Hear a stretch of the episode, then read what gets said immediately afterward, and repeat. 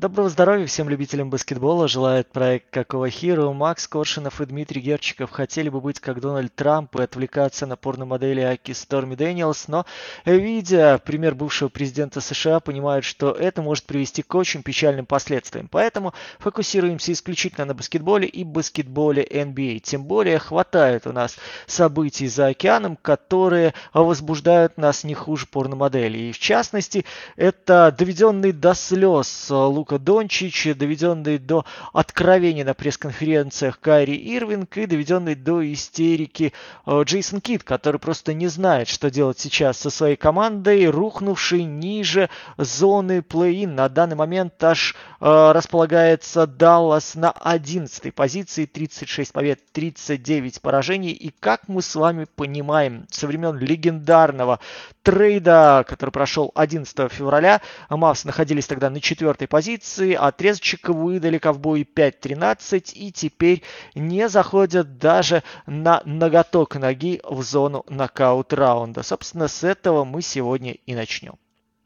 Друзья, во-первых, всех поздравляю, то, что у нас, ну, естественно, не со слезами и поражениями Далласа, а с тем, что у нас осталось всего лишь две недели до плей-офф. 9 апреля последний игровой день, и настала пора одна из самых интересных. Ну, по регулярному сезону даже самое интересное, потому что, глядя на турнирную таблицу Запада, финал у нас будет что надо. И Даллас, да, Даллас пока что кажется аутсайдером этой гонки. И если честно, вот про Даллас, если м, вспомнить все наши подкасты, мы часто, когда говорили про Маверикс, очень часто нам говорили, что вот мы не правы полностью, что мы хейтерим, хейтеры э, этой команды, хейтеры Кида, Луки и так далее. Но получается, что по факту факт Даллас сейчас идет вот ровно по тем словам, которые мы им предрекали пару недель назад. А, начнем с того, что у Mavericks э, было самое легкое расписание после All-Star, All-Star Break, и э, они даже если на неделю назад возвращаться, у них по-прежнему было самое легкое расписание. Глядя сейчас в таблицу по силе расписания, у них всего лишь 17 -е. У них осталось 7 игр, у них будут игры с Сакраменто, Майами, Филадельфией и Атлантой, не самые легкие игры. У них будет, я думаю, достаточно легкая игра, ну, должна, хотя два поражения от Хорнетс, наверное, опровергают мои слова, но все-таки Сан-Антонио Спёрс э, очень не хочет побеждать в этом сезоне. У них будет тогда с нестабильным Чикаго, с Индианой, вот более-менее проходные игры. Во всем остальном им придется э, потеть и попотеть достаточно серьезно. Сезон, э, ну, наверное, больше как провальный, честно говоря. Но опять же, если мы откатимся на начало сезона, и когда мы давали какие-то прогнозы, мы рассказывали о том, то, что, ну, Даллас это вообще неоднозначный участник плей-офф. И на самом деле все так и получается. Давайте разберемся почему. Во-первых, идея с интеграцией Кари Ирвинга по ходу сезона, и идея вот в том, то, что ну вот у нас есть один игрок, который играет от мяча, доминирует на мяче, может в одиночку генерировать, генерировать нападения и атаки, и мы добавим ему похожего по функционалу, но с меньшим желанием а, отдавать передачи игрока, и это будет работать, это не так. Это не может работать так легко. Это могло работать в Бруклине, потому что уровень индивидуальных исполнителей Бруклина был на ну, просто огромной высо... на огромной разнице по сравнению с Далласом. И э, Кевин Дюрант и Кари Ирвинг могут играть такой баскетбол. Лука Дончич и Кари Ирвинг не совсем все-таки. Э, и сейчас Даллас играет, ну, баскетбол абсолютно отвратительный у них очень стоячее нападение, они не понимают, как э, функционировать вместе, они не понимают, как а, и какие комбинации они могут играть, у них нет никакой сыгранности. Единственное, что здесь, э, ну, я пока что могу предложить, Дима, возможно, добавить что-то еще, а, это, безусловно, попытка разводить на больших минутах Кари Ирвинга и Лу Луку Дончича. Я читал мнение про то, что карьеринга вообще нужно выпускать со скамейки. Это плохой вариант. Со скамейки, естественно, его выпускать не нужно, потому что непонятно, что вообще Даллас хочет летом от карьеринга. Если хочет его э, выкинуть из команды, тогда окей, но если хочет его все-таки продлить, то это точно путь в никуда. Там опять начнутся разговоры об неуважении и, ну, прочих вещах, прочих разговорах карьеринга. А, второй вариант – это, естественно, что-то срочно придумать защиты, и, честно говоря, здесь Джейсон Кит меня очень сильно разочаровывает. Потому что я не буду отдельно критиковать Луку Дончича, у него были и травмы, и в не лучшей форме он был после All-Star, и при этом на нем по-прежнему огромная нагрузка в нападении, с которой он справляется на высоком уровне, действительно, но в защите он просто ужасен. И проблема, когда, вот знаете, есть такое понятие, э, ну, вот как ее назвать на русском, low, low под, скажу, это просто низкая подстраховка. Наверное, есть для этого какой-то термин, честно говоря, я его не знаю. А, и Джейсон Кит очень часто использует э, Луку Дончича как вот подстраховка а, внизу близко к краске. Это настолько неработающая история, я, честно говоря, не могу вспомнить игрока, который делает больше ошибок, пытаясь э, страховать краску как не основной рим протектор, чем Лука Дончич. Количество бэкдоров и катов, которые пропускает Даллас своей стоячей защитой на текущий момент, это просто какой-то шок. А, игра с Pelicans, Pelicans очень любит играть каты и бэкдоры. Это вот, наверное, лучшее отражение того, как защита Далласа вообще не может функционировать. Да если честно, честно говоря, и игра с Charlotte Hornets, которая не очень скилловая, но организовывает достаточно много движений в нападении, тоже это показывает. А второе, что я часть уже сказал, это, конечно, Джейсон Кид не то, что он э, совсем не управляет командой, но факт налицо, он не понимает пока что, как исправлять текущую ситуацию. Он не может построить свою агрессивную, а свою агрессивную защиту, потому что у него банально есть нехватка игроков периметра, защитников периметра. У него был потрясающий Финни Смит, который мог перекрывать как линии передачи, мог играть основного праймового защитника на мяче, а, мог гипотетически закрывать и подстраховывать. Ну, то есть он выполнял на самом деле огромный объем работы, он Дориан Финни Смит. Сейчас такого игрока у команды нет. И в целом защитных специалистов в команде практически нет. Все вернулось к тому, что им даже приходится вызывать совсем уже э, странных персонажей, как Фрэнку Неликину, и ну, использовать Неликину как защитного игрока это, конечно, возможно, но в ущерб нападению и с пониманием того, что в нападении вы будете играть на одного игрока меньше. Э, лучшая ситуация для Далласа прямо сейчас – это нанять хорошего менеджера и построить хороший план на лето. Вот это лучший совет, который я бы дал сейчас э, к Юбану, потому что объективно э, этот сезон был провальный во всех э, отношениях. Выход в плей-офф им ничего не даст, кроме разочарования. Выход в плей-ин аналогично. И я бы со спокойной душой бы отпустил бы Кари Ирвинга куда подальше, освободил бы платежку, за это межсезонье попробовал бы э, сохранить для следующего межсезонья э, гибкость платежки, то есть выдать небольшие контракты, либо маленькие контракты, преимущественно ролевым игрокам, дать ну, даже не указания, а скорее постараться построить э, полное взаимоотношение между Джейсоном Кидом и офисом командам, чтобы они работали вместе и совместно принимали решения, чтобы офис пытался в первую очередь а, приобретать игроков, которые нужны Джейсону Киду и которые подходят под стилистику и а, игру Джейсона Кида.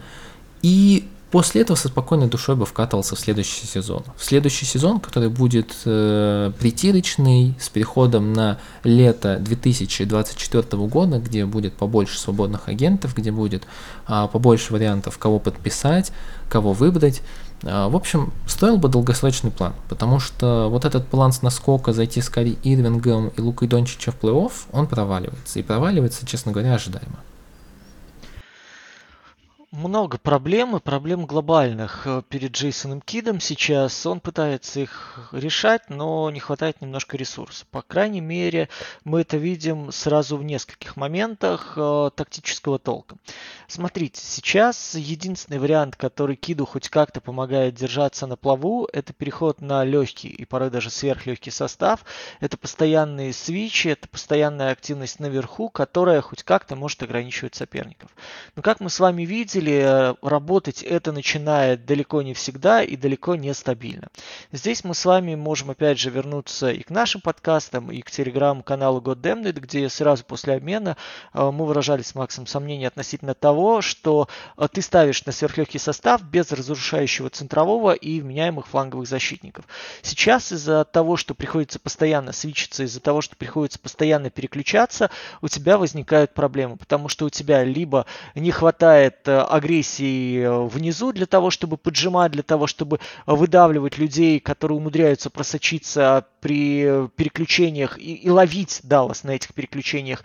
Либо же у тебя не хватает просто атлетизма, не хватает э, где-то даже длины рук, да, вот э, я думаю, что вы видели э, в матче против Шарлот, опять же, очень четко это было видно, насколько Даллас э, в моментах проседает в плане э, движения по горизонтали, да, потому что игроки Маверикс э, просто упираются в целую группу соперников, и когда останавливаются там лицом лицу к вылетающему повыше Марку Уильямсу, которого, если я не ошибаюсь, самый длинный вингспен вообще вот из игроков Шарлот за всю историю, вот он даже с маленьким рядом оказываясь, просто перекрывает перекрывает практически всю горизонталь движения.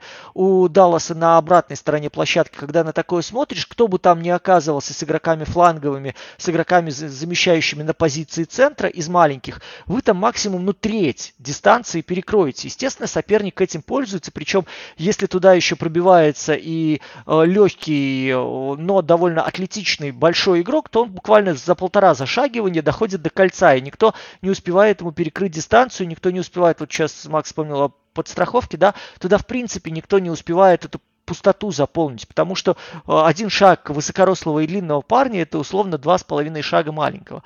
А если он еще может вас э, немножечко оттереть, облокотившись, то вы отлетаете там как по коте горошинки. Соответственно, у Кида, вот, кстати, по-моему, после первого матча Шарлот спрашивали журналисты на пресс-конференции, чувак, ну ты сам же отдупляешь, что работает у тебя более или менее схема только после того, как ты отказываешься от центрового, только после того, как ты сознательно уходишь в легкую пятерку, и только после того, как твоя команда начинает максимально в этом легком составе быстро двигаться. Только тогда у соперника хоть какой-то дискомфорт возникает. И он такой, да-да-да, я осознаю, что сейчас это единственная э, вообще вариация, при которой может что-то произойти да, в, в ситуации оборонительного толка.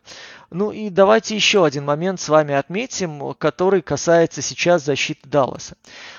Здесь мы вернемся к Луке Дончичу, и я, честно говоря, не хочу его упрекать. А в одном из подкастов а, зимой мы с Максом рассуждали о том, что у человека могут быть определенно какие-то проблемы с физической формой. И Даллас просто это дело скрывает. И то, что Лука порядком замедлился, то, что ему не хватает сейчас легкости, это вопрос не только его там любви к беляшам, да, и к тому, что он э, такой широкой кости выдался, но и в том, что у него сейчас есть определенный физический дискомфорт. Э, глядя на последние матчи, я думаю, вы тоже обратили внимание, что у него постоянно банки, да, следы вот от этих баночек на руках появляются, где-то он майку оттягивает у него на груди, периодически какие-то тейпы непонятной природы появляются, периодически какие-то там манипуляции происходят, то есть я думаю, вы обращаете внимание тоже, что разные игроки, кто-то поддерживающий пояс там подхватывает, кто-то корсеты, кто-то там дополнительно садится сразу на велосипед для того, чтобы мышцы у него сохраняли тонус, то есть, ну, организм по-разному у людей на нагрузку нагрузки реагирует, и, соответственно, физиотерапевты подсказывают, каким образом лучше себя держать в тонусе. Вот это вот увеличившееся количество медпроцедур и след, следов от этих да, следов от этих медпроцедур, но мне кажется, намекает на то, что у Дончича есть определенный мышечный дискомфорт. Причем этот дискомфорт по нему бьет очень сильно. Я понимаю, что проводить параллели с собственным здоровьем это глупо, здоровье профессиональных спортсменов, но опять же, работая в спортивных организациях довольно долгое время, я вот сталкивался с со схожими методами лечения даже на себе пробовал, когда были огромные проблемы шеи. И в футбольной федерации белорусской работы меня вот доктора умелые руки более-менее выводили из стана полукомы, как раз-таки вот похожими банками, когда умудрялись немножко э, массажами, тейпами, хоть немножко чувствительность мышц возвращать. Э, глядя на его объем работы, глядя на ту нагрузку, которая на него выпадает, глядя на то, посмотрите, сколько он вынужден с мячом работать на чужой половине, сколько он вынужден делать скоростных переключений, сколько он вынужден делать ускорений, э, менять, опять же, ритм при степбеках. У меня есть очень такое, знаете, внутреннее ощущение понимания его дискомфорта. И мне кажется, что его уязвимость в защите в том, что он часто не доходит, в том, что он часто вешается на первый заслон. Это не только нежелание патологическое, да, играть, не играть в защите или халтурить в защите. Это еще концептуальная проблема, связанная со здоровьем. И его фраза о том, что он потерял как там удовольствие, да, от игры в баскетбол, ему теперь это не при... он не так много улыбается, потому что для этого есть множество причин, и они не связаны напрямую с баскетболом. У меня есть ощущение, что это не только какие-то там личные моменты, потому что, судя по его инстаграму, там в полном порядке и две его собаки, и девушка, судя по тому, что с родителями вроде все норм, там тоже на этой почве все ок. То есть, если это может быть связано как-то с работой с личностными отношениями, к чему мы сейчас придем, это один коленкор. Опять же, когда твоя команда рискует вылететь из зоны плей-ин, я думаю, что здесь вопрос самолюбия даже задевается куда больше, чем все остальные вопросы. И, соответственно, реакция на площадке должна быть. У меня стойкое ощущение, что это вот продолжение тех проблем, о которых мы начали говорить еще полтора месяца назад. И сейчас это приводит к тому, что у Дончича какие-то возникнут проблемы физического толка, о которых мы узнаем только по окончании сезона или после того, как Даллас вылетит из э, розыгрыша, еще не успев даже до каких каких-то нокаут-серий добраться. Плюс нападение. Давайте тоже мы с вами поговорим о том, что идея появления Дончича и Кари Ирвинга заключалась в том, что на разных площадках у вас есть два уникальных болхендлера. Один из них способен обыгрывать один на один абсолютно любого человека, второй способен генерировать э, плацдарм, моменты для атаки абсолютно любому партнеру, будь какой позиции. Соответственно, когда у вас мяч находится у Кайри Ирвинга, вам грамотно надо сделать спред, либо освободить ему часть площадки, целое крыло, либо освободить ему кусок площадки для обыгрыша, для того, чтобы он немножко сместил защиту соперника, и дальше вы открываетесь под бросок. В случае же с Дончичем вам надо грамотно и быстро переходить э, в позиционное наступление для того, чтобы у него возникали варианты, для того, чтобы он э, не только для себя создавал бросок, но и видел возможность для развития атаки. У Далласа сейчас две огромные проблемы. Первое это то, что они атакуют капец как статично. И мы с вами видим, что они напоролись на Шарлот э, вот фактически на ровном месте. Сегодня э, Шарлот, да, они могут похвастаться, я не спорю, мало кто опять же на это обращает внимание, потому что это команда да, но лучший защитный рейтинг э, с All-Star брейка как раз-таки у Hornets.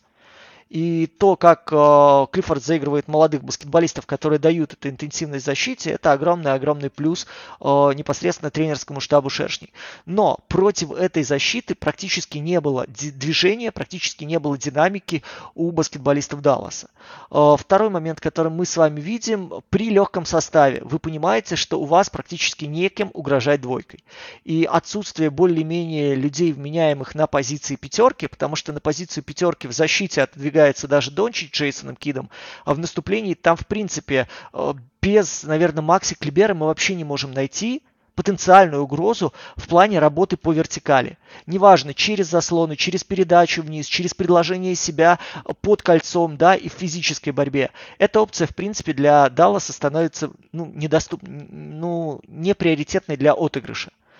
И в этой ситуации мы с вами понимаем, что Лука может только на врывание отдавать, Лука может отдавать только на забегание в полицевой, то есть какое-то движение от партнеров, которые сами себе находят свободное пространство. Но проблема в том, что Дала сейчас практически не двигается. Дала сейчас исключительно заточен на вход-сброс. То есть человек, который с мячом провоцирует стяжку хоть кого-то, на противоположном краю или в углу открывается партнер, идет передача, идет атака. Но мы с вами видим, что стабильный дальний бросок Дала Даллас по-прежнему нигде не нашел. И мы с вами об этом тоже говорили, что очень сложно искать в команде стабильного снайпера, который будет растягивать оборону, когда в принципе у вас нет человека, э, даже со спотапа, способный на отрезке 3-4 матча угрожать кольцу достойно. Сейчас, по сути, это один, ну, один одинешник, да, мы можем сказать человек, и то у меня язык не повернется, э, того же Хардуэя называть суперснайпером. Но, по крайней мере, это человек, который может сам взять мяч в руки, отыграться на коротке, сам увидеть точку, куда имеет резон через заслон, пускай даже имитирующий рвануться, получить атаковать. Либо же сам после заслона от пухляша придумать что-то в наступлении. Крис Вуд в этом плане, ну, абсолютный нонсенс, потому что, если вы обратите внимание, а, Вуд, ну, не то что халтурит, халявит, он пытается использовать максимум от своих плеймейкеров. То есть я человек зависимый, я вот здесь занял, давай суй мне мяч. Ну, виноват всегда дающий. Я вот ну, сумел в этой ситуации только эту позицию занять. Что мне дальше придумывать? Э, ну, come on, ребят, я если смогу, что-то там докручу. Если не смогу, ну, значит, мне не, в неудобную позицию отдали мяч.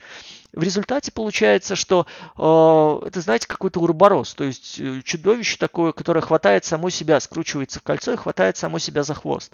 Сейчас у Далласа попросту нет. Опять же, мы возвращаемся к нашим еще зимним рассуждениям. Это подтверждение можно найти, опять же, в канале Goddammit, что у Далласа сейчас, а, нет альтернативной опции для игры в атаке. Нет вообще плана Б для организации атаки только вариант на какой-то переход, на быстрые вот эти вот э, атаки пространства после съема, но для этого надо хорошо снимать и снимать средне-дальние отскоки, хорошо бежать и не зависеть от первой передачи. Мы же с вами видим, что в принципе весь съем Далласа ну, превращается в найди пухляша, и тот либо сделает длинную передачу, либо мы побежим с вами в позиционное наступление. В защите у вас нет плана Б, потому что у вас нет абсолютно никакого защищающегося игрока в позиции 4-5. И самый большой приговор, мне кажется, для этого Далласа, это выход Харди в позицию, который должен вроде как что-то делать с мячом, но не понимает, то ли ему надо разгонять, то ли ему надо замедляться, то ли играть ему первого, то ли второго. И из-за этого очень много вообще каких-то ситуации происходит, где э, он, э, ну, такая пятая спица в колеснице. Да, у него есть моменты, где он вроде как хорошо видит, хорошо э, пользуется тем, что к нему не так много внимания и дает ему там полтора шага соперник для того, чтобы получить, оценить ситуацию, обработать мяч и отдать передачу. Но в целом он носит еще большую смуту и, в, и без того разбалансированный состав. И в этом смысле отчасти Кит заложник этой ситуации, заложник трансферной истории, но не говорите, что его об этом не предупреждали. На самом, да, вот э, это удивительная вещь. Э, многие источники говорят о том, что Джейсон Кит вообще был очень даже за обмен Карри Ирвинга. Я, честно говоря, удивлен, если это правда, по крайней мере, ну, по крайней мере, так говорят достаточно эм, известные источники из Атлетика, и автор, который пишет, э, опять забыл его фамилию, честно говоря, Тим Като, по-моему, э, кажется, пишет про Даллас Маверикс на Атлетике, э, он говорил о том, что Джейсон Кит поддерживает э, этот обмен, не знаю, если это правда, то он выставил себе в ногу, и зачем он это делал, пока что мне непонятно.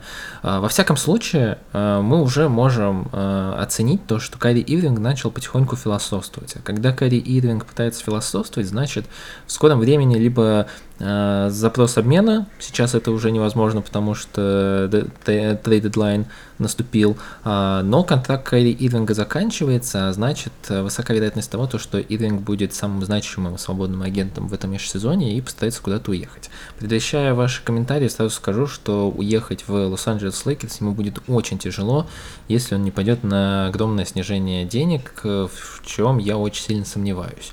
Ну, посмотрим, во всяком случае, это добавит нам скандалов, э, каких-то новых интересных, э, новых интересных слухов, подробностей, поэтому... Так, камон, камон, в Лейкерс его не ждут. Уже все, очевидно, об этом сказали, все пытаются намекнуть, что в руководстве, конечно, дебилы и самоубийцы местами работают, глядя на последние годы, но даже этот уровень э, пробития дна пока не грозит Лос-Анджелесу, потому что, ну, смотрите, они нашли действительно core of players ролевого толка, чего очень давно у Лейкерс не было. Я вот честно постоянно нахваливал Дарвина Хэма, да, в последних подкастах, но вот на отрезочке, который был, пускай там и с э, тремя победами при одном поражении вот на прошлой неделе, да, вот они Буллс буквально накануне влетели, э, в ряде моментов, ну, не очень его поддерживаю, не очень э, понимаю его принципы ротации, не очень понимаю того, то, почему он так сужает воронку возможностей, но даже с такими нюансами Лейкерс сейчас определенно нашли э, целый ряд ролевых исполнителей, которые дают им хоть какую-то устойчивость. И Кайри Ирвинг там ну вообще никак не вписывается. Я согласен, что на периметре сейчас по-прежнему уровень принятия решений, уровень, я даже скажу, обработки информации, он катастрофически низкий, он не, до невозможности низкий. И здесь, конечно, человек, который способен играть э, первого номера, способный хоть немножечко двигать мяч, способный хоть немножечко завязывать взаимодействие не только с очевидно большим Энтони Дэвисом, ну, здесь просто на руках его будут носить. Но даже в этом случае человек, который играет через изоляцию, человек, который играет от э, движения себя любимого, и человек, который использует пространство для того, чтобы, вернее, использует использует партнеров для того, чтобы расставить их так, чтобы самому получить пространство, он сейчас в этот Лейкерс ну, никак не вписывается, учитывая то, что э, Леброну, особенно после вот этого простоя в 13, по-моему, матчей, да, очевидно тяжело двигаться, учитывая то, что под Энтони Дэвиса особо пространство не раскрывается, несмотря на то, что там э, верят люди в то, что они бьющие, верят люди в то, что у них будет заходить там чуть ли не в каждом матче, и здесь мы можем опять же вернуться к э, вопросам появления там того же Лони Уокера и объемов, которые он на себя берет, вопросов веры в себя Денниса Шредера, ну, опять же, ротация маленьких, это боль Лейкерс, и мне кажется, это кар карма вот за все те вещи, которые они творили прежде. Э, опять же, рулетка с тем, что Брауна ты должен двигать с третьего на четвертый номер и играть его длинным четвертым угрожающим кольцу. И крайне редко на это кто-то реагирует, только после того, как у него там что-то зайдет подряд. Но даже в таком формате, ну, точно не Кайри Ирвинг сейчас должен быть приоритет, приоритетной целью с учетом его запросов финансовых, с учетом того, что сейчас есть у э, Лейкерс в качестве э, классного стопера в лице Вандербилта, в качестве э, такой тягловой лошадки в лице Хатимуры, в качестве команды, которая долгое время бежала и, по-моему, до сих пор еще, ну, по крайней мере, до воскресенья, вроде как она в топ-5 по скорости входила. Э, тут больше необходимы игроки задней линии думающие, игроки, которые могут хоть немножечко дать стабильности э, в плане организации атаки и попадания. То есть мы с тобой изначально говорили, что Лейкерс нужен первый номер и хороший бьющий. То есть э, идеи с появлением Вандербилта они получили универсального стопера. С появлением Хатимура они получили в легкий состав человека, который помогает работать на кольце, помогает работать на втором темпе на отскоках и умудряется еще что-то даже наковырять.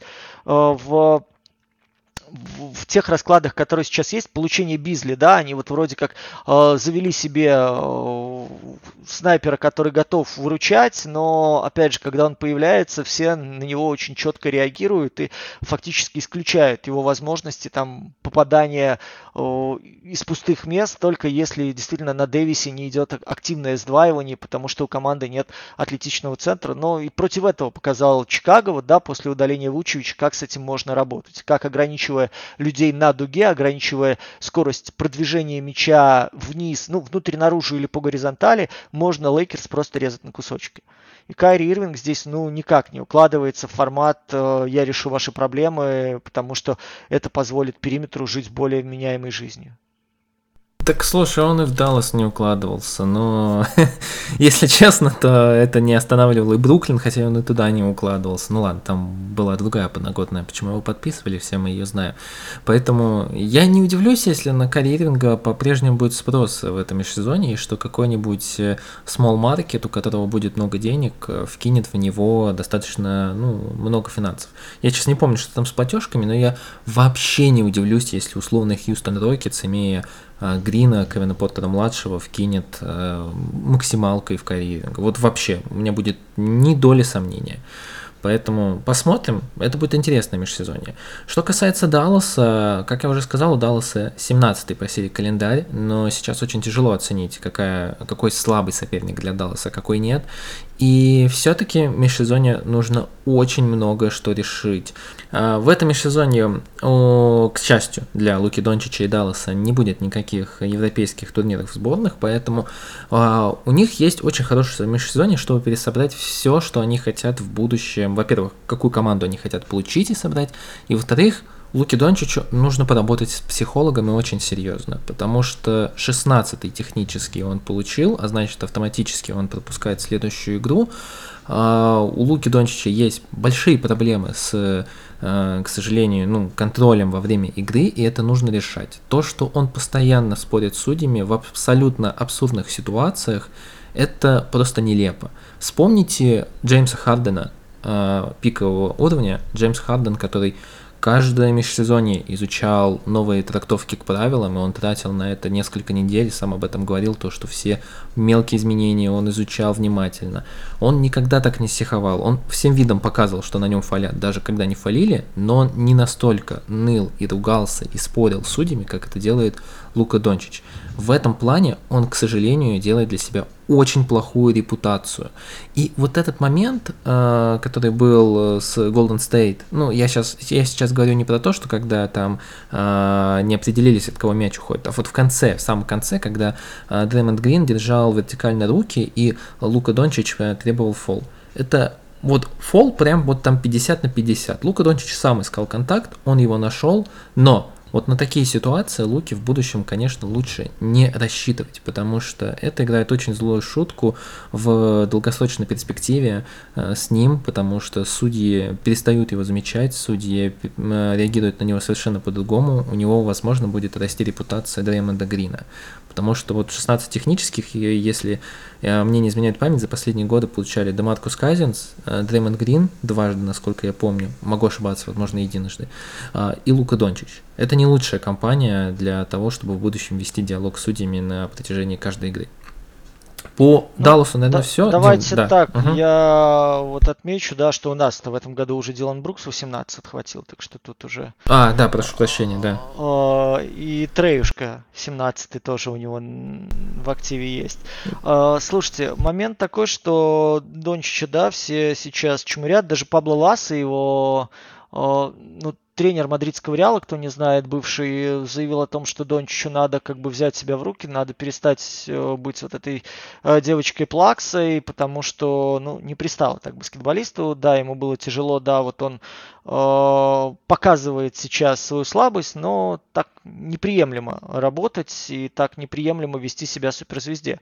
Но Аласа, чтобы вы понимали, э, собственно, с 2011 года тренировал мадридский Реал, ну и как бы все, все очень логично, что кто как не он э, как бы знает Луку. При этом он отмечает, что Дончич всегда был таким, вот, но ему как бы сейчас действительно надо взять себя в руки. И это тоже очень большой сигнал, если такой человек, знающий Дончича с малых лет, условно, да, э, дает э, ну, рекомендацию немножко иначе себя вести, об, на, об этом стоит задуматься. Хотя, опять же, вот смотрите, Даллас проигрывает сейчас у нас э, серийно, проигрывает очень неприятно, проигрывает матчи, которые вроде как обязан был забирать, но при этом давайте скажем, что Дончич вот э, в серии, этих сейчас уже 4 получается поражения, был единственным светлым пятном. То есть Дончич даже когда отхватывал свой технари там, в том же матче Шарлот, Дончич, который не мог попасть в самом начале игры, это тоже, кстати, очень интересный момент, потому что вроде и э, пристреливается, вроде и разминку проводит, как обычно, и все, но у него там абсолютно не летит ни со средней, ни после прохода, ни с дальней дистанции. Человек все равно выходит там на 40 плюс там, сколько у него, 40 плюс 12 плюс 8, 34 плюс 10 плюс 8, 30 плюс 7 плюс 17. То есть он умудряется варьировать так или иначе э, свой арсенал для того, чтобы на суперзвездные показатели выходить. И я не могу сказать, что он забирает какие-то броски, которые прям в ущерб команде идут. Здесь проблема в том, что остальные сейчас люди не могут подхватить, не могут стать вот этим вот бэкапом, которые дадут ему либо передышку, либо дают ему вариативность для работы в наступлении. Потому что он оказывается под даблом постоянно. Когда Дончич ходит с площадки, посмотрите, с Кайри играть вообще становится максимально просто. Это ужасная фраза, но на самом деле Ирвингу просто ему дают возможность получить мяч, дают возможность уйти ближе к боковой линии, и туда начинает движение даблом. Потому что он не разбивает, он не делает хорошо сплит, он не видит игроков, которые могут зашагнуть в середину. Он а, под большими игроками не видит слабую сторону. Ему надо, опять же, уйти чуть а, влевее, да, уйти ближе к центру площадки для того, чтобы увидеть левый край. Он, а, я так понимаю, еще далеко не всех партнеров чувствует, потому что, окей, даже 20 матчей ты вместе с ними не сыграл, ты еще не очень, получаешь, не очень понимаешь, кто где открывает разбирается, кто куда выбегает и кто готов тебя там вслепую э, ждать твоей передачи. И в, этом, в эти моменты, получается, у нас игра дробится просто на отрезке такого стритбольного баскетбола. С Доничем на паркете в этом смысле сложнее, его начинают накрывать, смотрите, очень активно и высоко сдваиванием встречают, для того, чтобы он лишнюю горизонтальную передачу отдал, для того, чтобы где-то его немножечко проверить физически, для того, чтобы его, опять же, замедлить и заставить там ну, попросить заслоном освободиться, я понимаю, насколько это глупо звучит, но прибегнуть хотя бы к таким методам, чтобы хоть немножко сбросить с себя сдвоенную опеку, и при этом он умудряется свои вот эти фирменные э, нечитаемые передачи делать на абсолютно различных баскетболистов. И сейчас, опять же, мы приходим к тому, что отрезок с одной звездой с Дончичем на площадке куда полезнее и толковее для Далласа оказывается, чем отрезок с Кайри в качестве главной звезды. И вот это как бы Кайри Ирвинг не хотел, но надо признавать, и Джейсону Киду, мне кажется, будет невероятно сложно исправить, потому что хрен знает, как это можно исправить вообще.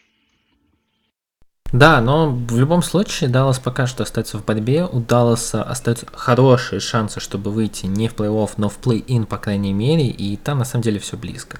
Один игрок где-то травмируется, один вернется и будет уже преимущество приходить на сторону, там, я не знаю, Пеликанс, Лейкерс, Миннесоты, либо кого-нибудь еще. Поэтому Запад в этом плане будет очень интересный. А, по-хорошему советую каждому сейчас присоединиться к просмотрам на Западе, потому что на Востоке более-менее все понятно. Там на самом деле тоже есть небольшие, скажем так, революции в игре, об одной из них мы сейчас поговорим, это Майами Хит. Но плюс-минус по командам здесь все понятно. Кто выйдет, уже, можно сказать, даже сформировалась и шестерка команд плей-офф, более-менее понятно, кто будет выходить и в плей-ин. Ну, скорее всего, скорее всего, единственный вот вопрос, это вот как раз шестая строчка плей-офф. Майами или Бруклин Нетс. Поговорим мы сегодня о Майами Хит, потому что Споэльстра он, в отличие от многих тренеров, э, на самом деле очень сильно рискует. Очень сильно рискует, за что ему респект, но и немного его поругаем. Конечно, Эрик Спайс в понимании баскетбола э, ушел далеко ото всех, и ругать мы его не имеем права, но есть, по крайней мере, вопросы, которые мы можем ему гипотетически и риторически задать. А, во-первых, что не так с Майами и что они изменяют? Весь сезон Майами Хит играли как в прошлом сезоне. Это преимущественно зонная защита, хитрая зона, интересная зона с большим обилием э, допущенных бросков из-за дуги, но они старались это э, управлять этим фактом и кому-то давать бросать, кому-то не давать бросать. В общем, плохим шутерам они всегда давали бросать э, и всегда э, больше были ориентированы на защиту внутри периметра, что в целом приносило на дистанции последние сезоны очень э, хорошие и очень плохие результаты. А, в этом сезоне проблем стало гораздо больше, потому что, ну, безусловно, эта статистика, знаете, вот такая вот притянутая за уши, несколько, которую я сейчас озвучу, но в этом сезоне когда команда проигрывает, а, то против них забивают 39,5%, почти 40% из-за дуги. Когда она выигрывает, 35%. Естественно, вы можете сказать, ну конечно, поэтому она и проигрывает, потому что она пропускает 40%. Но причина этого то, что Miami Heat за последние годы так и не научился никак управлять своей зоной, чтобы оставаться эффективными в плане э, защиты на периметре, на периметре. И где-то вот примерно как раз с начала марта Эрик Спойстер начал экспериментировать. Я долго не мог понять, зачем же э, вот здесь э, нужен тогда Кевин Лав, если по сути вы отказываетесь от зоны, а играть не зону а, с Кевином Лавом как-то очень странно будет по мне. И в защите, я немного проспойлерю, но по моему мнению, у Miami Heat по-прежнему проблемы большие. Они столкнулись с тем, что если раньше у них была зона, которую они умели играть, но зоной такой невозможно защищаться против команд с большим количеством снайперов, они столкнулись сейчас с тем, когда пытаются перейти на более персональную опеку, а, что у них на самом деле персональщиков почти не осталось. И вот в начале сезона Дима говорил про почему Гейб Винсент ну, такой плохой защитник. Вот последние игры вот как раз это показывает. Э, просто вот э, небольшая вам статистика. Если мы возьмем с э, статистику с 5 марта, где вот ну, примерно они начали играть, худший плюс-минус во всей команде это Гейб Винсент, минус 12,7. Ни у кого ниже, ну есть там Омер э, э, Юцвен, но он там практически не играет, у него 6 минут в среднем за игру, и всего 6 игр, поэтому это не считается. Э, и сейчас у Спаэльста просто нет ресурсов для того, чтобы использовать вот более персональную опеку, более индивидуальную опеку в защите. Но они стали гораздо интереснее в нападении, и это стоит признать. А, во-первых, Стоит сказать то, что с 28-го темпа, я не скажу, какой темп команды в последние три недели, но по ощущениям он близок к топ-10. Надо посмотреть эту статистику, обязательно э, постараюсь об этом написать в канале Goddammit, э, и как раз можете там это прочекать. Э, и Майами стали намного быстрее. Их переход из защиты в нападение после съема очень даже неплохо. И в этом плане, конечно, Кевин Лав, э, пусть он не идеален, но он достаточно может быть полезен. Но на самом деле главное изменение в атаке это даже не взвинчивание темпа, которое, безусловно, произошло, но по-прежнему не очень хорошо исполняется игроками Майами Хит в силу возраста, в силу э, того, что на самом-то деле э, у них по-прежнему не лучшая команда в плане подборов. Э, здесь остаются проблемы. Главное изменение для меня сейчас это оживление Кайла Лоури, который лучше по статистике плюс-минус вот как раз за последние три недели. И Кайл Лоури сейчас это ключ к успеху, на самом деле, команды в тех, по крайней мере, успешных играх, когда у Майами Хит все складывается. А, Кайл а, может играть в быстрый баскетбол, что меня очень сильно удивило. Я не знаю, как с такой огромной задницей он по-прежнему перемещается а, на паркете, причем 25 минут, достаточно солидные для 37-летнего игрока с таким большим пробегом, но он очень-очень неплох.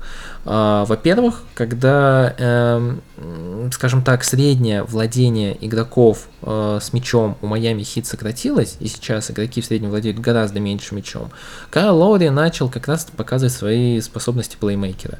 У него лучший показатель сейчас по соотношению, э, за исключением Джимми Батлера, конечно, по э, отношению передач к потерям, ассистов к потерям.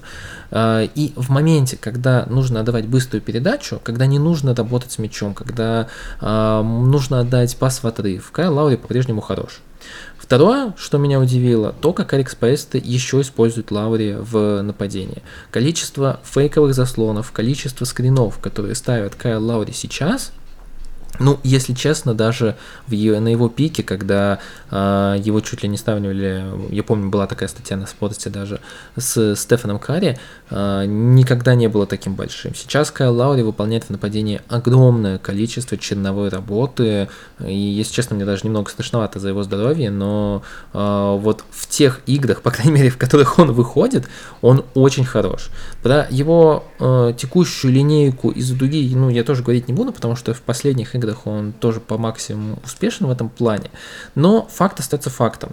Эрик Спенстер рискнул на то, чтобы полностью переиграть все карты своей команды, полностью э, постараться поставить э, другую игру в столь в короткие сроки, и за это, конечно, большое уважение э, Эрику, но проблем по-прежнему много. Этот состав просто банально не тянет быстрый баскетбол, этот состав банально не может найти баланс в защите просто потому, что здесь не хватает исполнителя на периметре. И сейчас, когда мы видим, как эта команда отказалась от зоны, мы видим все минусы игроков. Вот как Макс Трус играет в защите с э, явно недостаточным пониманием того, как ему двигаться, где подстраховывать, где оказываться, как защищаться на периметре, как в защитной стойке выбирать позицию. Тайлера Хира, хотя на самом деле он вносит достаточно солидный импакт в нападение. И по сути во всей команде сейчас в защите может играть успешно, ну понятное дело, Джимми Батлер и Калип Мартин. И это проблема. Ну, Бэм Адебайо, конечно, но Бэм Адебайо в такой защите, в незонной защите, он тоже не настолько хорош на самом деле, если вы присмотритесь. У него есть проблемы с выбором позиции, с э, отсечением соперников от собственного кольца. Эти проблемы только обострились, когда команда отказалась от зоны. По существу, резюмируя все, все вышесказанное, могу сказать то, что Эрик снова молодец, он рискнул, сделал прикольные вещи, но Майами Хит банально не тянет. Эту команду нужно обновлять, эту команду нужно, в нее нужно вливать свежую кровь, и в этом межсезонье я не жду, к сожалению, больших решений от Петра Райли, но хотелось бы увидеть омоложение этого состава такой спич монументальный, сложно что-то добавлять. Я попробую такие, знаете, заметки на полях сделать. Относительно Майами не играет быстрый баскетбол. Э, отмечу, что они, у них получается хорошие динамичные атаки, когда Бэм Адебая вовлечен в движение мяча. Когда он нацелен на помощь, на поддержку ритма по движению мяча, и когда он не стопорит его условно на линии штрафа, не обрабатывает его внизу и забирает владение, которое вроде как должно развиваться шире, развиваться за счет фланговых баскетболистов. И когда э, находится одновременно Струс и Хиро на площадке, и один из них, уже не важно кто, воображает себя плеймейкером. В таком случае, если Адебая поддерживает, если Адебая отыгрывает э, как дополнительный, я не могу сказать плеймейкер, наверное, центр распределения нагрузки, дополнительный такой, знаете, человек, который пытается перераспределить ресурс, вот тогда у Майами выходят хорошие атаки, выходит хорошее выделение сектора для бьющих, получается хорошее ритмичное продвижение снайпера в нужную точку для атаки. Но проблема в том, что на отрезке, который мы с вами обсуждаем, не самый блестящий в исполнении Майами, хотя у них было 4 победы в 5 матчах, и учитывая то, что они Гризли зацепили, да, что они Нью-Йорк там смогли выдержать, э, может этим отрезком хит гордиться, но опять же, вот этот всплеск и нестабильность, отчасти от желания Адебая брать на себя нагрузку, отчасти из-за усталости, отчасти из-за того, что совершенно справедливо, не хватает э, скорости людям вокруг него э, открываться и своевременно поддерживать движение мяча, а так стопорится. Э, второй момент. Преображение Лоури за счет э, частично выхода со скамейки, за счет того, что очень грамотное его выдвижение против соперников, э, с которым Кайл может играть, с которым Кайл не подавляется физически, с которым Кайл на где-то на уме, на интеллекте, где-то на хороших заслонах, где-то на готовности наказать сразу же передачи, то есть тебе не надо далеко, глубоко тащить мяч для того, чтобы потом отдать его партнеру в лучшей позиции. Если ты за счет периферического тактического зрения видишь э, более выгодное расположение товарища, ты сэкономишь секунду, сбросишь, и это освободит тебя от непосредственного давления, от того, что игрок оказывается прямо перед тобой и сокращает э, угол возможной передачи, ну и оставляет партнера в более удобной позиции. Здесь за счет, опять же, головы, за счет грамотного э, выбора моментов для расставания с мячом у, Лоури все хорошо. Плюс посмотрите, его аккуратненько дозируют по времени. То есть у нас нет с вами э, матчей, я вот не могу вспомнить, где бы, знаете, он там вот как э, ключевые игроки там от 37 до 40 минут проводил.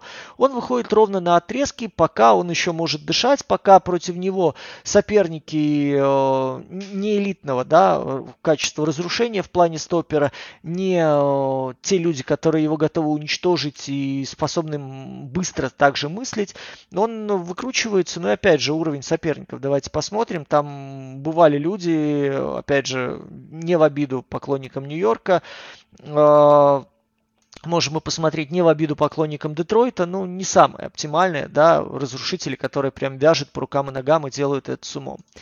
А, так что здесь Спаэльстра опять же молодец, что вот как в свое время Аладипа он сумел немножечко э, привести к общеполезному для команды знаменателю, то сейчас вот такие выходы и у Лоури после его очередных там каких-то проблем со здоровьем получаются.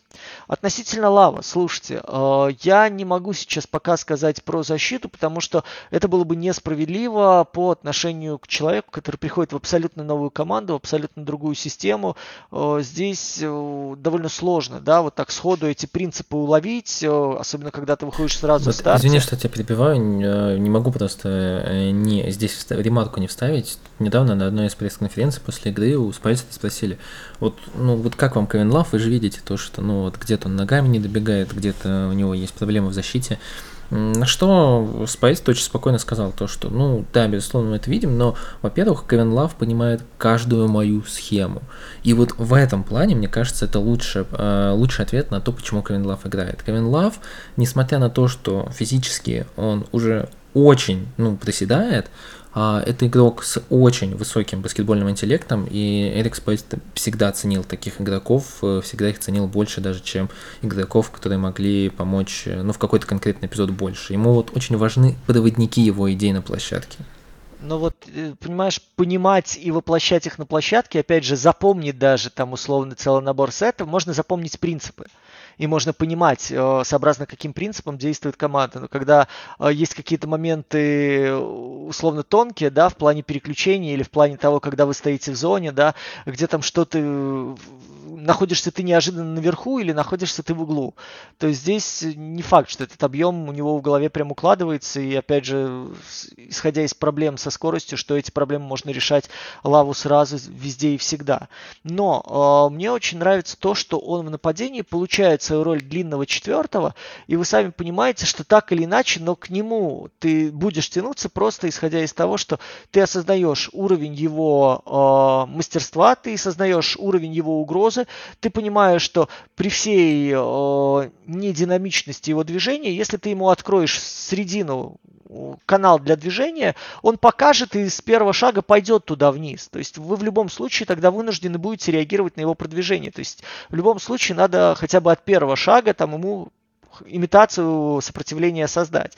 И Лав вот в своей этой роли человек, который выдергивает, может быть, не всегда самого мобильного соперника, который оказывается в четверке, да, или Лав, вот, который оказывается, допустим, против э, Чикаго, который играет э, сейчас там, сверхлегкую пятерку с четырьмя малышами. Вот. Это вполне себе инструмент, который немножечко добавляет вариативности атаки Майами.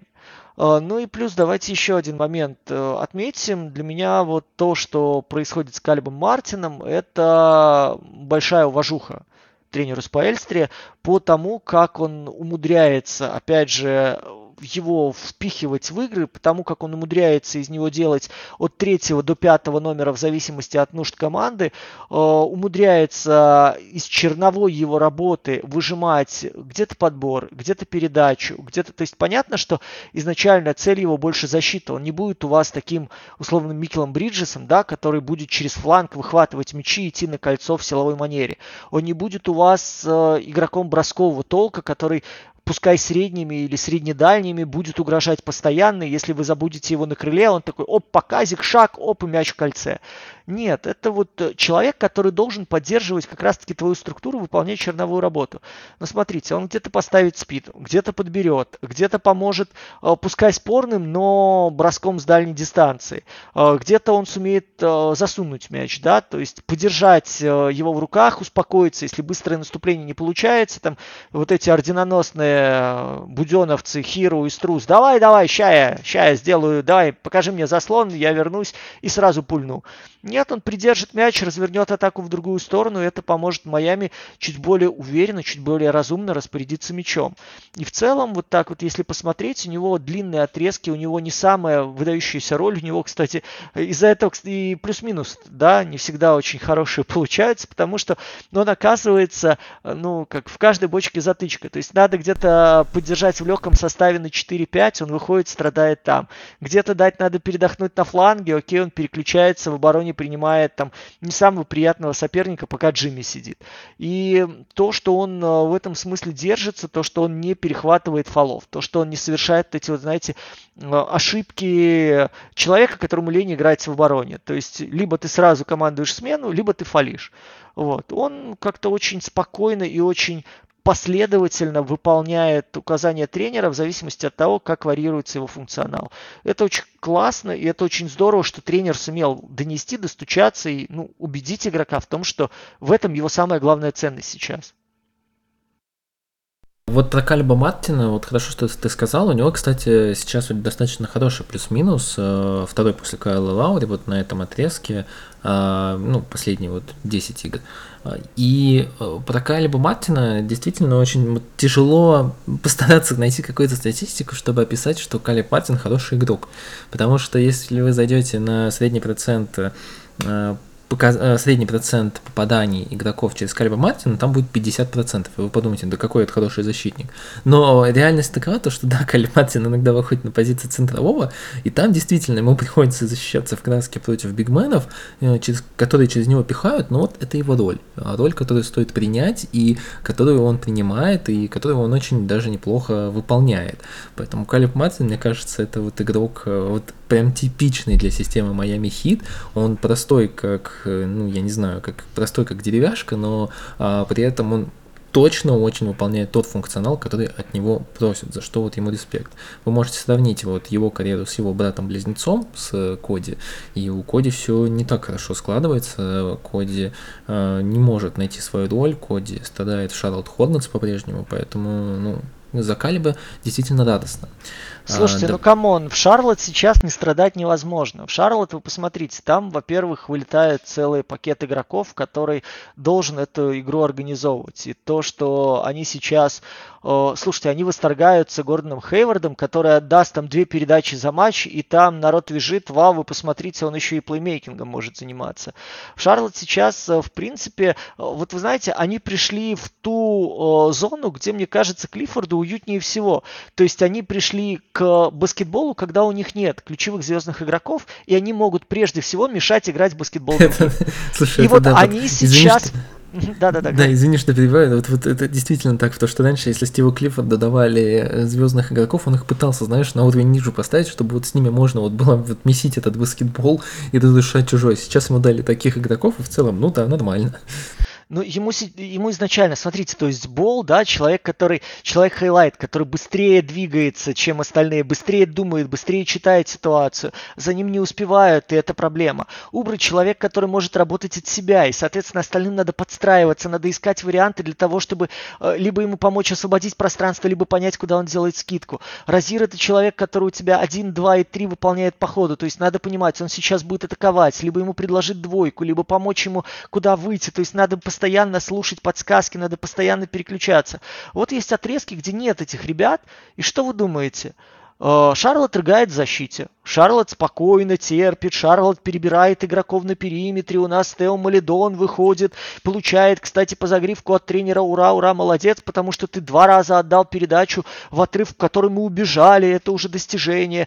У него выходит 20-летний Магоунс, который попадает две трехи, потому что э, и все охреневают, потому что так пробежались по команде, да, кто у нас вообще должен, должен атаковать сейчас? Ну, непонятно, кому отдавать мячи в ситуациях, когда заканчивается владение опа, у нас там условный Джейти Тор из угла попадает. Оказывается, у него длинные руки, и он, в принципе, там за матч свои 2-3 раза готов выбросить.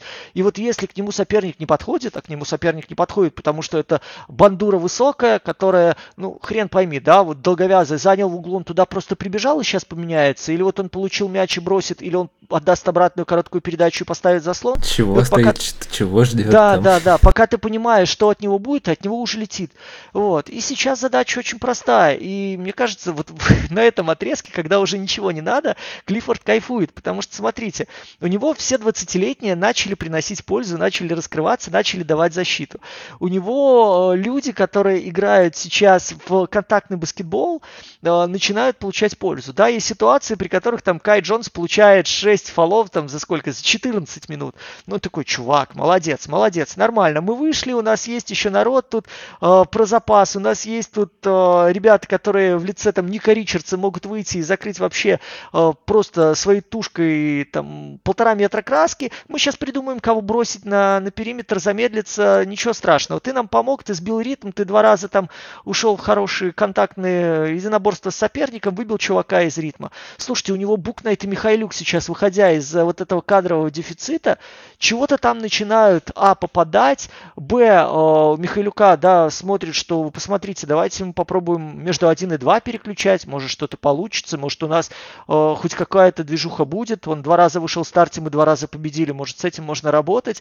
Ну и вот ты на это смотришь и понимаешь, что на самом деле э, вот человеку, если бы баскетбол заключался исключительно в противодействии сопернику и, и тем, чтобы испортить ему жизнь, ну, Клиффорд был бы топ-тренером.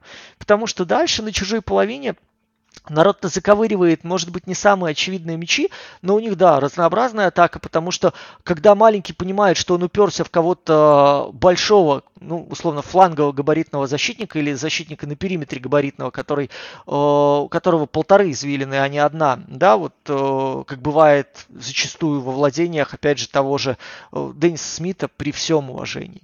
Но Оп, оказывается, есть скидка вниз. Оп, оттуда, оказывается, кто-то может открыться на дуге. Оп, посмотрите, мы ловим даже перегруз и можем на слабую сторону отдать. То есть в этой ситуации ты понимаешь, что тренер, может быть, против даже собственной воли попал в атмосферу комфорта.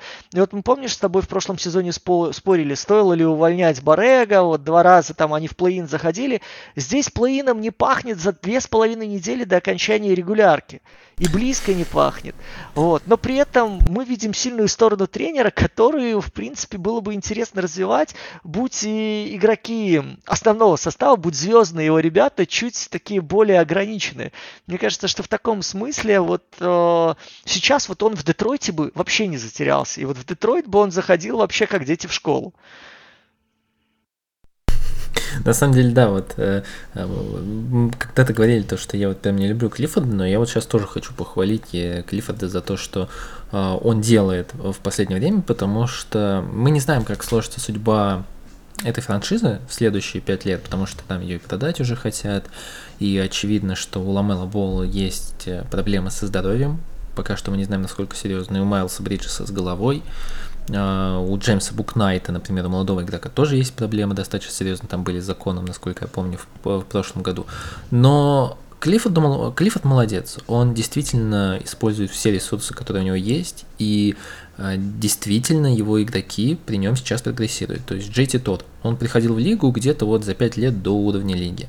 Сейчас Джейти Тот, ну, вполне себе может играть 12 минут, пусть и не в самой сильной команде, Чему-то он там да научился. Ник Ричардс, э, Марк Уильямс. Марк Уильямс в целом очень потенциальный игрок и с очень хорошим талантом. Вот, кстати, вот ты вот перечислял то, что там фамилии. Знаешь, какой единственный игрок за последние 10 игр э, плюсовой? Ой, даже нет, в, в этом сезоне, в этом сезоне. Вот единственный игрок, который с плюс-минус у него положительный. У Шарлот? Да. Ты очень сильно ну, удивишься, думаю. Ну, должен быть какой-нибудь дикий-дикий исполнитель, явно не лидер, о...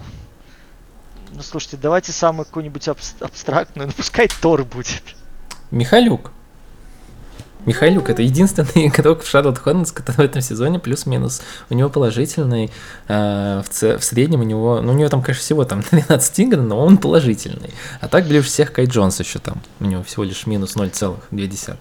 Но, но я тебе скажу, что Михайлюк абсолютно не избавился от той проблемы, которая у него была. Вот, допустим, даже когда он там э, в Торонто играл, да, от него задача простая. От него надо попадание. От него нужна стабильная реализация. Потому что, ну, опять же, при всем моем уважении к украинцу, я не вижу его, в принципе, человеком разыгрывающим, я не вижу его человеком, исполняющим обязанности первого номера э, и даже 1-2.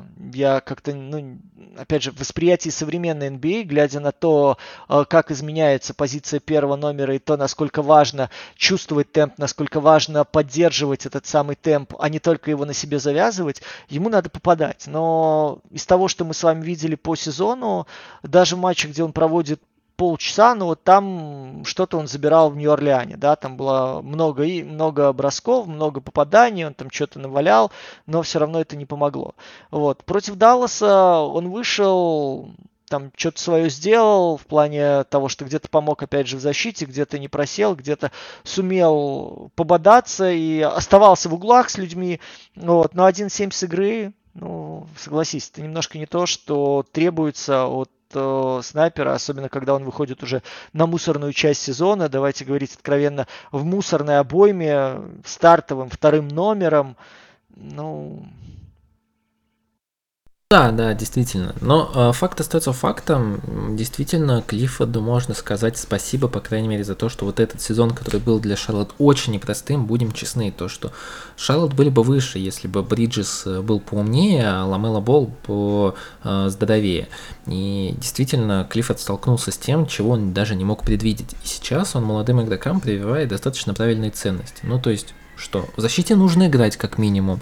То есть это вот то, что в Шарлот Хорнес не хватало, например, в прошлом году. Сейчас игроки стараются играть в защите, и это уже на самом деле очень хорошо, потому что, ну, многие тренеры говорят, то, что защита состоит из умения и желания. Желания здесь не было вообще никакого год назад, сейчас здесь хоть какое-то оно есть. Марк Уильямс, который действительно прогрессирует как потенциальный рим-протектор очень сильно. Не знаю, что с ним получится, но вот сейчас э, он достаточно много перекрывает пространство, линии передач, у него есть э, правильное э, понимание того, где ему нужно находиться на площадке, что для первогодок центровых достаточно редкое. Но взгляните на Джеймса Уайзмана, который до сих пор не понимает, что ему нужно ставить спину под кольцом.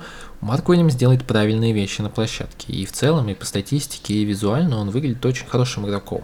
Есть э, Ник Ричардс, э, тоже достаточно правильные вещи делает на площадке. Да и в целом, знаете, вот в этом сезоне Клиффорд очень много кому дает шансов. Тот же Деннис Смит.